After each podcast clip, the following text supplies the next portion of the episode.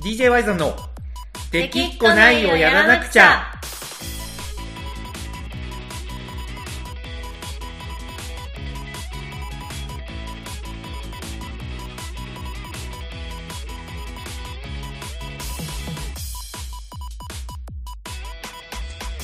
はいこんばんはワイゾンですかなこですいやこの子さんなんかねはいあのー収録まで20分ぐらい時間があったからちょっとストレッチをね、はいはいはい今してたんですけどはいなんかそのせいか今なんかめちゃくちゃ頭が痛いんですけど急にあらストレッチでうーんなんかストレッチのせいなんかなえ何のストレッチしてたんですか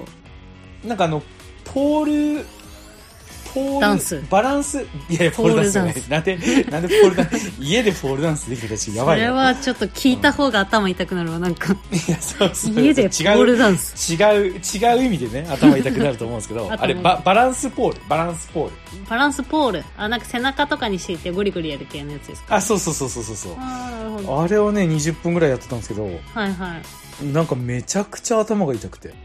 運動不足じゃないんですか運動不足なんかななんでちょっと、はいあの今日は引っ張ってってほしいんですけど 頭がちょっと本当になんかねえちょっと回らなくてはいはいまあじゃあテーマはあれですよ、テテーーママははなんか先週ちうんょっと喋ってましたよね、次そこうれですにねしようみたいな、そうですねもう d j y さんラジオすっかりあのアニメ映画を語るラジオと化し化したんで、はいね、あのドラえもんあの、まあ、お邪魔女古くはねお邪魔女ドレミの魔女見習いを探してから来て、はいでえっ、とドラえもんドラえもんと来てますからはい今日は心が叫びたがってるんだろワイザンさんが最近見たやつってことうですよね最近見ましたはい、はいはいはい見ましたなんでこれについてちょっとはい語っていけたらなと思うんですけど、はいこれちょっといいですかこの子さんなんですけどどうぞいやいやあのあれちょっと聞き役に回ろうかなと思ってあー頭が痛いんで、いいすですかっていうのは喋ってもらっていいですか、ってことあですかそうそうそうそうそうそう喋喋ってもらっていいですかなるほどですねちょっと省略しすぎてちょっと分かんなかったわ、い、いやもうすでに頭痛いんですよ要 はやまあまあまあまあこはいれ、あれですよね、映画自体は2015年に公開されたアニメ映画の話をするってことですもんねあ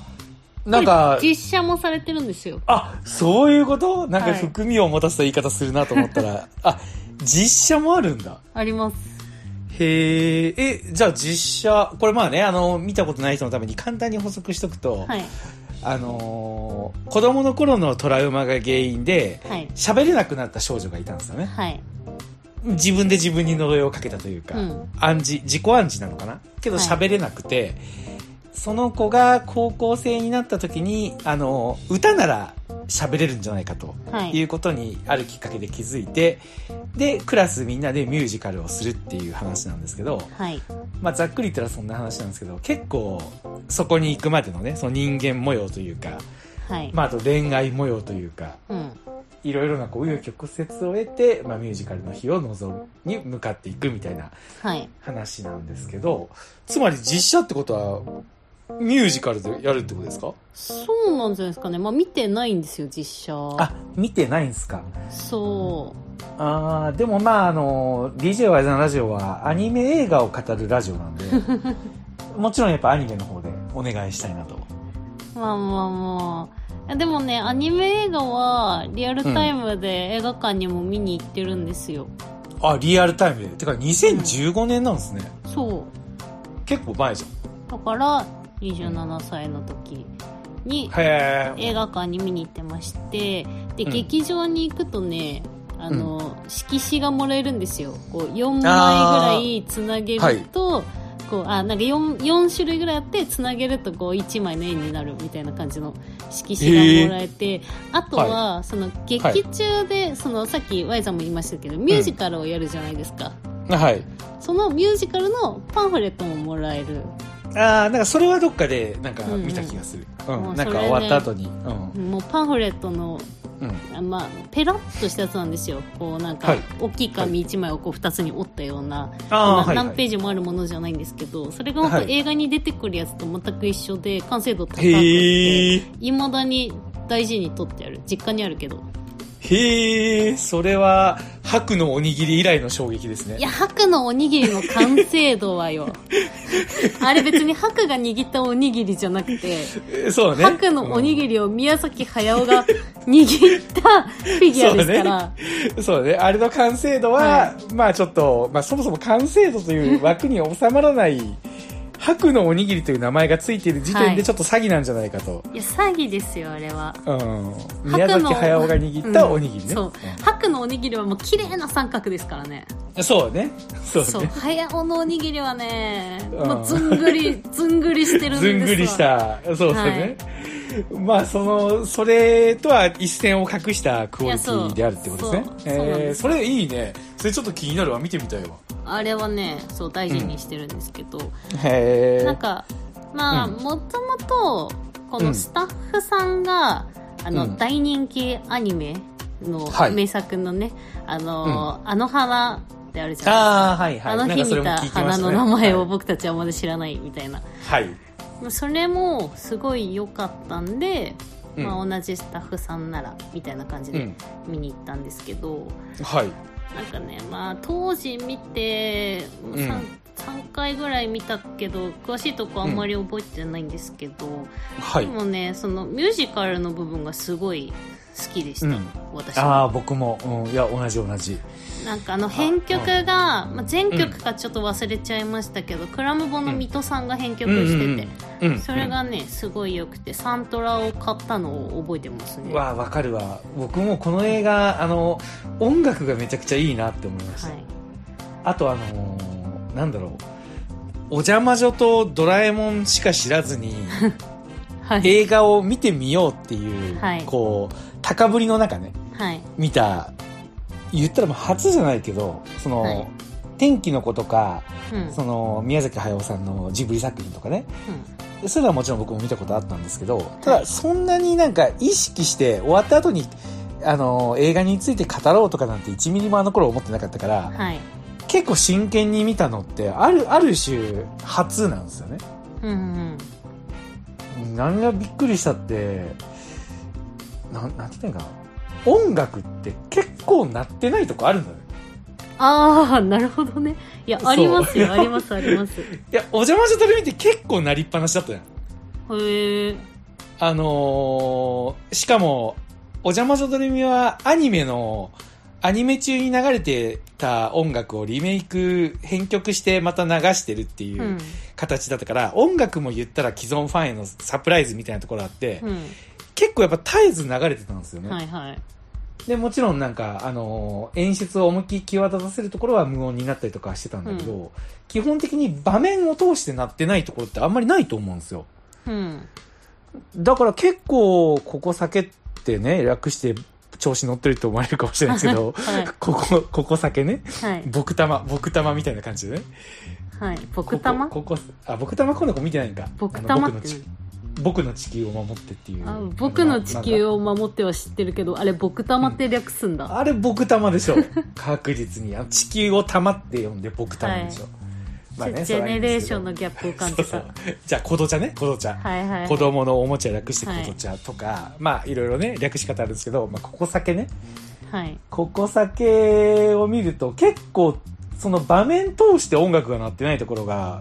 なんか結構あってはいそれが僕すごい印象的でした逆に、なるほどねまあ扱ってるのがミュージカルだから、うん、そこを引き立たせるためにっていうのそはこあそるとう思いもますけうどもうほんとそれいやそれの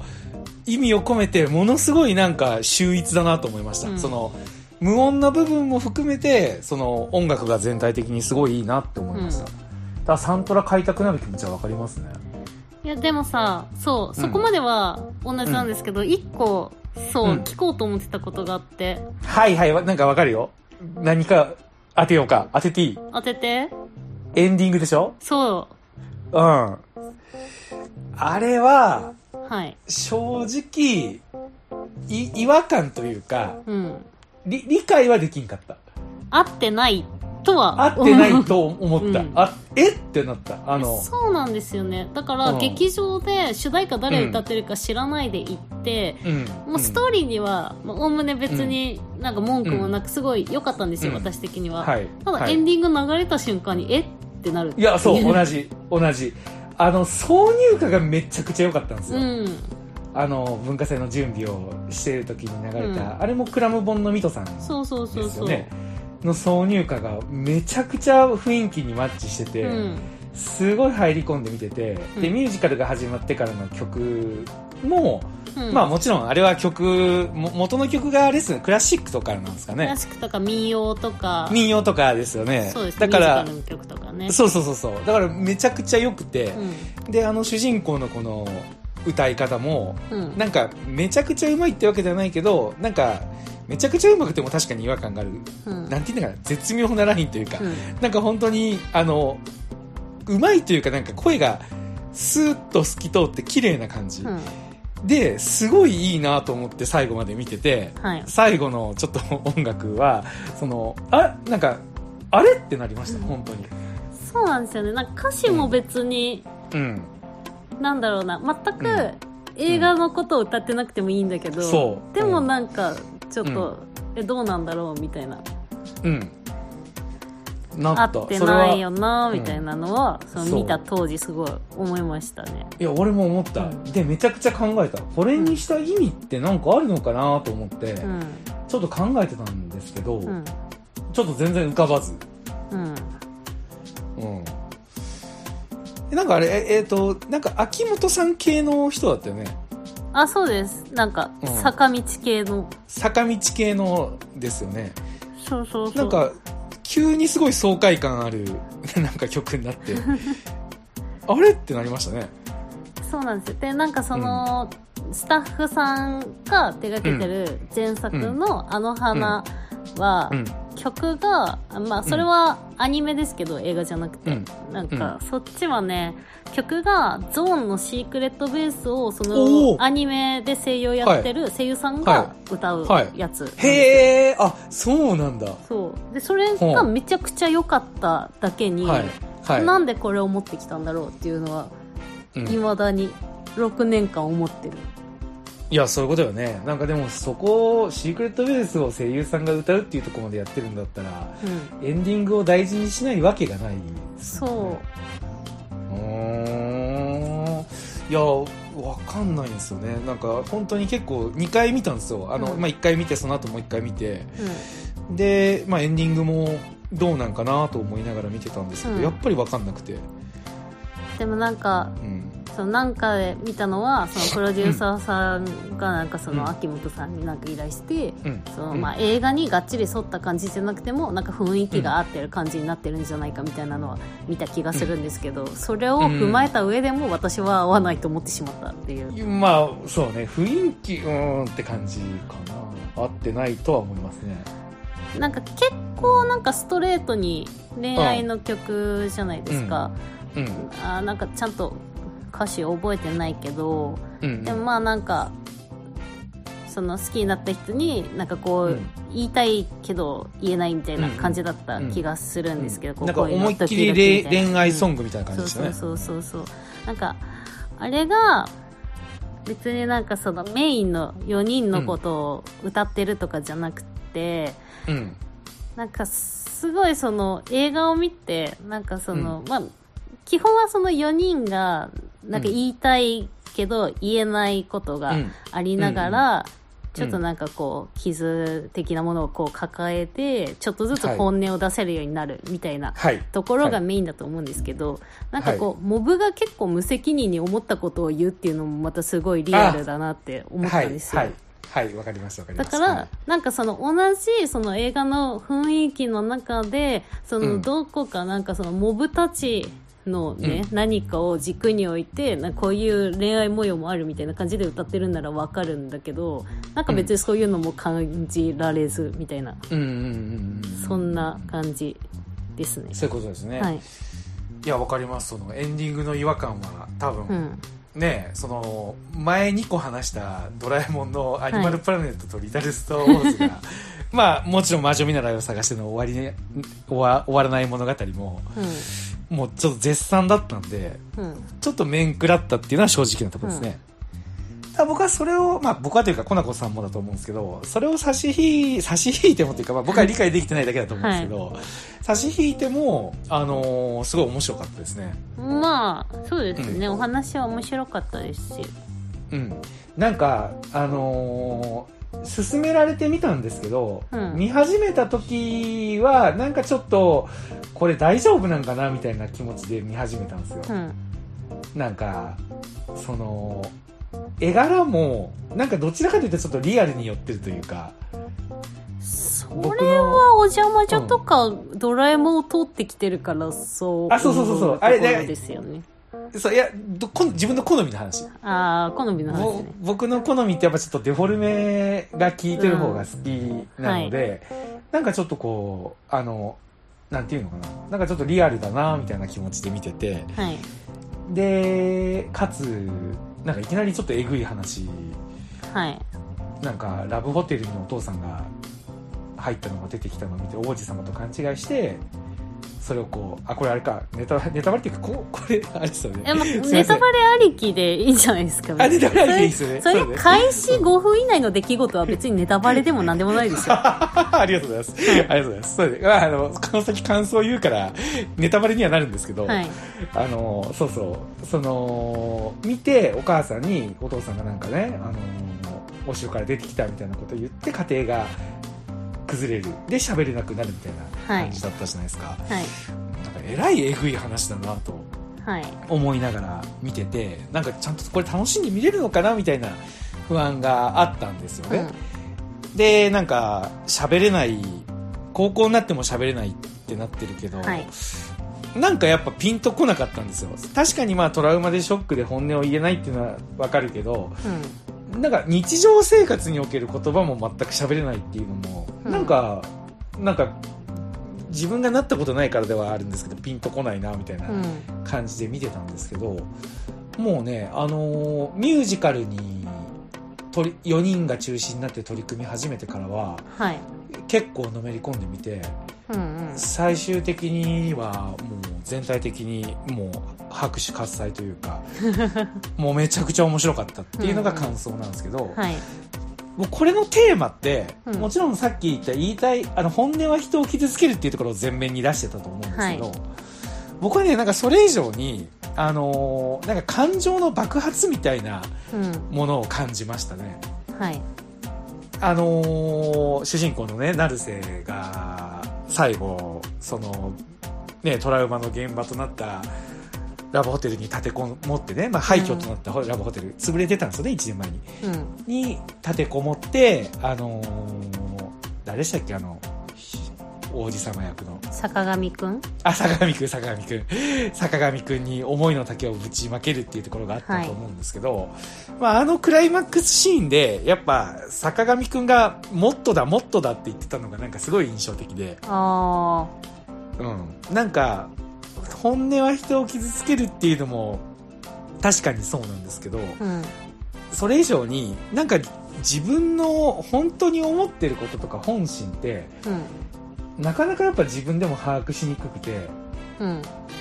そのなんか爆発みたいなところがなんか描きたかったのかなって僕はちょっと思いましたね。なるほどうん、それでなんかね、あのーその視点で感想を見てたら、うんあのー結構なんか賛否両論というか当時ツイッターは結構なんか荒れたらしいじゃないですか、あ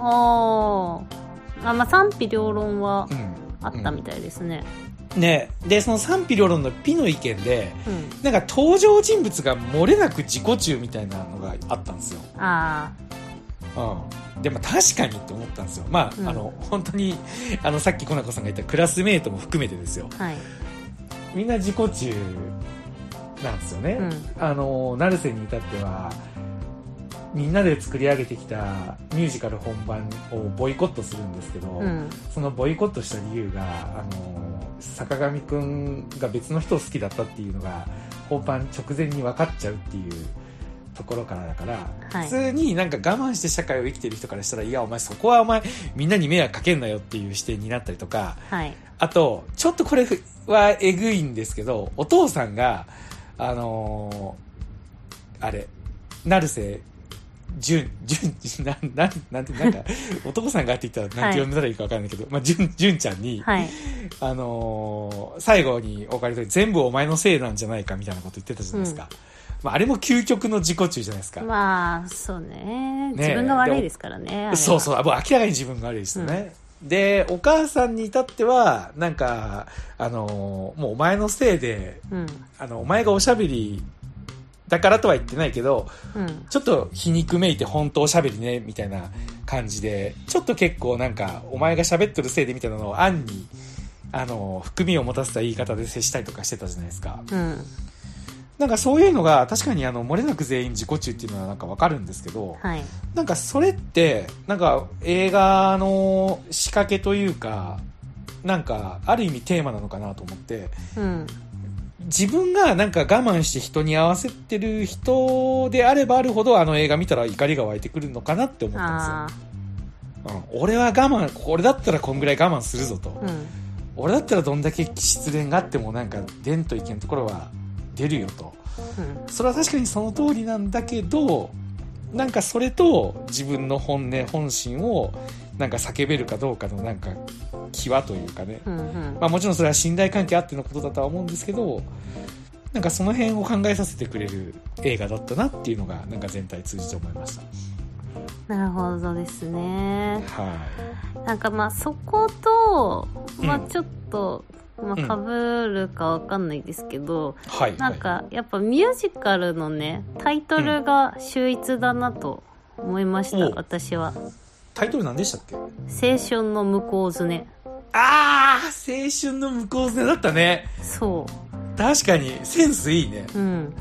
なんか蹴られたら痛いと、そうそうそうそううんなんか、まあ、疲れて痛い部分とか、まあ、急所的な、なんかこう出てくる人、まあ、うん主にまあ学生のメインの4人もうんが、まあ、主にですけどうんなんかやっぱみんなちょっと痛いんですようね。んうんうん、なんか痛いね、うんそう痛いねこうあのハチクロでいうとあの真山のこううーんみんなこう漏れなく青春スーツをこうピチッと着てる感じはいはいのすごい痛さがあって、はでいなんか、まあ、お父さんとお母さん、まあ、純ちゃんのお父さんとお母さんうんめちゃくちゃ悪いと思うんですよ、お父さん悪はいですねもちろんもう不倫して、うんなんかうんバレたことを子供のせいにしてますし、うんお母さんも、まあ、純ちゃんはこうなんかこう喋れなくなって、うんこうピンポンとか来ても出れない、うんうん出れないじゃないですか最初出れないですね、うんであこの子は喋れないからこうやってうん他の人が来ても出れないんだなって思いきや、うんなんかこう私がいる時は出ないでって言ったでしょってこう出ないや言ってましたね出ないようにさせるのは親だったり、うんなんかもうそういう親たちも悪いんだけどうんでもやっぱなんかこう親も人間だから間違えることとか、こうわかるわかるなんか思っても、まあ、思ってもないのにはちょっと言い過ぎだけど、いやこうそこですよ言い伝えたくないけど、うん思わず伝えてしまうみたいなことあるじゃないですか、あるそれ、をやっぱこう、あそこまで正面に捉えてしまうっていうのは、うんうんなんかこうなんだろうなわ若さゆえって言ったらまた違うんですけどでもなんかこう「青春の向こうずね」っていうこうタイトルを聞いた時にうんあなんかこうまっすぐに傷つくっていうのもそうんの学生時代うにんあることだよなみたいな。うんこういやいやもうめめちゃくちゃわかりますよそれ本当にうん僕がさっき言いたかったこともほんまにそれに近くて、はいあのーまあ、お父さんはね、ちょっと、あの、よくわかんないというか、 そこの解釈が、まあ、もしかしたら僕もそれが、なんか世間一般の倫理観というかね、うんなんか、まあこれはダメだろうみたいなのに縛られてるのかもしれないですけど、うんあの、お母さんの、その、あれって、ある意味本心じゃないと思うんですよねい。やそうそうなんですねよね。あのー言ったら自分のよ弱さを認められなくて順に当たってるっていうところもあるじゃないですか、うんそうそれが僕さっき言ったあの本心の爆発っていうところのテーマとすごい合致するなと思ってて、だからお母さんは本当に言いたかったのってうんあのー純のせいにすることとかあなたのせいでっていうことじゃなかったと思うんですよね、うん本当は辛いとか寂しいとかっていうことを叫びたかったはずなんですよ、けどやっぱ世間体というかあと子供の手前みたいなところがあって自分を守るために攻撃になっちゃったわけじゃないですか、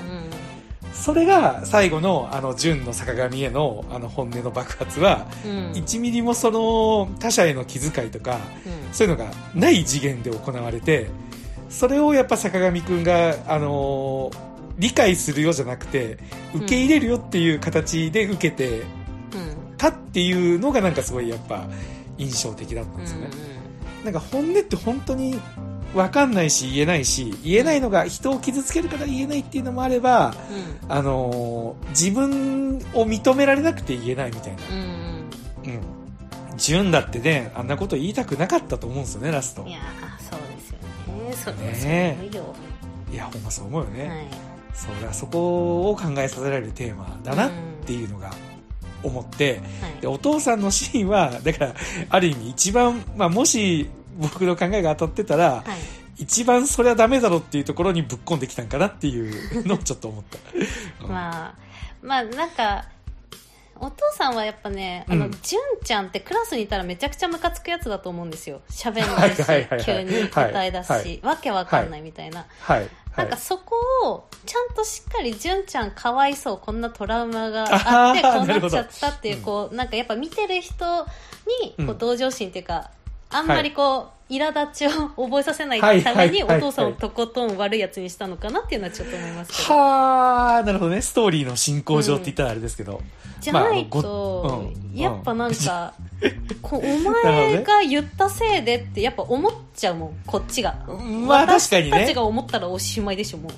確かにね。うん確かに。あーなんかちょっとあの、ご都合春菊じゃないけど。まあまあまあ、そう ね。あの話の展開的そなねれはちょっと感じますね、ご都合春菊はね。はあ、いや、その視点はちょっとなかったけど、言われてみれば納得よね。うん確かにお父さんのあの演出がなかったら、いやいや、お前そんな、あのー落ち込む、言うて喋れんくなるほどのことでもないだろうが、そうそうそう。お前よりこうお前の肥大化するせいだろうがっていうのがそうね、出てきちゃうそかういうらことねさ。そういうことね。うそれぐらいのことでになっちゃいますもんね。そう。なるほどな。確かに、それはあるかもしれんな。はい。いやー、あとね、あのー一個わかんなかったのが、はい。ジュンがは、いやたら、星柄の服が好き。ああれがすごい気になった。なんか、星柄のリュック、星柄の服、ーととにかく星柄のものをいっぱいつけてて、なんか星柄の意味があるのかなと思ってたけど、初めよくわかんなくて、うん。はい。 Q ちゃんとなんか Facebook でコメントやり取りしてたら、はい。なんか成瀬は乙女チックだから、星柄のものが好きだったんじゃないみたいなのを言ってて、はい。そこでピンときたのがう、ん。あの、王子様を求めてたじゃないですか、もともとは。で、坂上くんのことも王子様に重ねてたりして、ちょっと少女趣味じゃないですか。うん。だから、あの、ほ星の王子様にかけて、星に願いを込めることで、なんか王子様が来るっていう暗示だったのかなとか、っていう解釈に、そう、最終的に至った。なるほどね。そうなんですよ。やたら星柄出てくるなと思って。なるほど。確かに。そんな気がねする。、一生懸命これについてなんか感想を言ってる人いないのかなと思って、ツイッターで、はい。あの、成瀬星で検索してたら、はい。えっと、あえっとね、なんだっけ心が叫びたがってるんだ、成瀬星で検索したんかうな。ん。一件だけかん星に関するツイートがあって、はい。あの、それが、成瀬星柄好きやなって いう、その、感想だね。その、あの、状況をただ、あ好きやなってつぶやいただけでなるほ、ど俺もこんな風になんか気楽に映画見れたら楽しいだろうなってちょっと考えすぎる自分を若干呪いました。 成瀬星柄好きやな。まあ おおみたいな。その、まあまあうんまあそうまそうなんですよ。その先が知りたかったのにって思っちゃった。あまあそれはなんか今の考察聞いたらそんな気もするし、いや考えすぎだろっていう気もするし、気もするし、うん、けどさ、やっぱアニメを見るときに、あのー鉄則、アニメ素人ながらね、はい。鉄則としてるのが、やっぱ実写と違ってアニメの作画って、偶然映ることってないじゃないですか。うん。だからあんだけ星を見せるってことはやっぱ星になんかあるのかなっていうのがなんか考えたくなっちゃうんですよね。まあね、まあキャラデザの人がなんか、まあうん成瀬は星好きにしようって、まあ決めた月が当たろう決めたのかもしれないし、なんかその時にちゃんと確保とし確保したね何かがはいはいあはい、はるい。かもしれないからなんか設定資料とか見たら書いてありそうですけどねどうなのへえ、ああ、なるほどね、設定資料ね。確かに、そうか、キャラデザの人が決めとて、決めてて、ストーリーには関係ないっていうパターンもあるんだ。パターンもあるなんかちゃんとこうはあ監督さんとか原作とかがあるんだったらそっちで指示してる可能性もあるけど、うん、うん、うなんん。かそういうさ持ち物系とかはそのデザインの人がなんか勝手につけた設定の可能性もへえ。あるじゃんわかんないけどいや、面白いね。確かに、あの、お邪魔女ドレミも、あの、キャラクターデザインは、馬越さんに、あの、馬ちゃんに全部任せてるって、うんプロデューサー、関プロデューサーが言ってたから、うそこは監督もプロデューサーも関与してないってことだもんんね。お邪魔女ドレミのキャラデザインに関してもうんね。まあそんなお邪魔女ドレミも今日ね収録日が5月6日っていうことであのももちゃんのね誕生日っていう日なんですけどねはいまあ はい、今関係 関係ないよねい、やいや自然の自然の流れ自で然の流れいやだいぶ自然の流れではい言えたかなと思うんですけど、あ最後に、はいあのーやっぱすごい印象的だったのが、はいあのー卵あったじゃないですかはい成瀬に暗示をかけた卵ね、でその卵と坂上くんの声優が同じっていうところですよねああそうですねそう、ここがやっぱすごく気になりましたね。内山くん内山さん、はい内山くん。うんはいあ、ここ同じなんだと思って。一緒ですね。で、僕はあれの一緒の意味もやっぱ考えちゃったんですけど、はいあのー結局、王子だろうと卵だろうと、はいなんか、成瀬を傷つける結果になってるじゃないですか。はいそこが僕非常に面白いなと思いましたね。うんなんかやってることは全然違うし、成瀬が待ち望んだ王子様なのに、うんうん、なんか結局傷つけてるっていうのはなんか声優を一緒にしたのはなんか卵だろうと王子だろうとあのー成瀬を傷つける存在っていう演出なのかなってう思んっちゃいましたね。うんでまあ、やっぱり声優が同じといえば、ね、あの、お邪魔女ドレミのね、あの、魔女界の女王様 と、ドレミちゃんの世界の中にいる、まあ、これ、もしかしたら今から見る人がいるかもしれないので、ちょっと伏せようと思うんですけど、はいあるキャラクターと声が一緒なんですよね。うおーん、みたいなね、はいところを考えてしまったりとかね。なんかその声優さんの演出も面白いなと。まあブリアニメ楽しんでない俺。まあでも声優さんが同じで一番なんか今まで考えたのって「魔女の宅急便」ですね、あ、え、あれも同じ声優さんいるのはいへえ、ど、どれですかキキとウルスラですねキキとウルスラはいウルスラっウてル何ウルスラだっけなあの画家のお姉さんああ、そうなんだ。あの画家のお姉さんとキキ一緒なんだ。そう確かえ、キキって主人公よね。はいへえ、そうなんだ。そう魔女の卓球でちょっと見てみようかな。なんか流し見したぐらいでしか見てなくて、よくわかってないんですよね。だからなんかそこの声が一緒だからうん。こうなんだろうこうキキのスランプを救うために、うん。画家のお姉さん出てくるじゃんうん。それが本当に実在してるのかそれともキキがあの妄想で作り出してるのかはみたいーな自分に言い聞かせてるみたいな。そうそうそんなはああれがあったはずなんだけどへえ、なんかその声優のね、演出も面白いなと思ってみて。はいあとね、なんか最後に一個言いたかったことがあるんですけど、はいあ、そうそう、あの、ラストシーンですよ。はいラストシーンで、あの、田崎が、はい純に告白してくるって言って、うん告白しに行ったじゃないですか。はい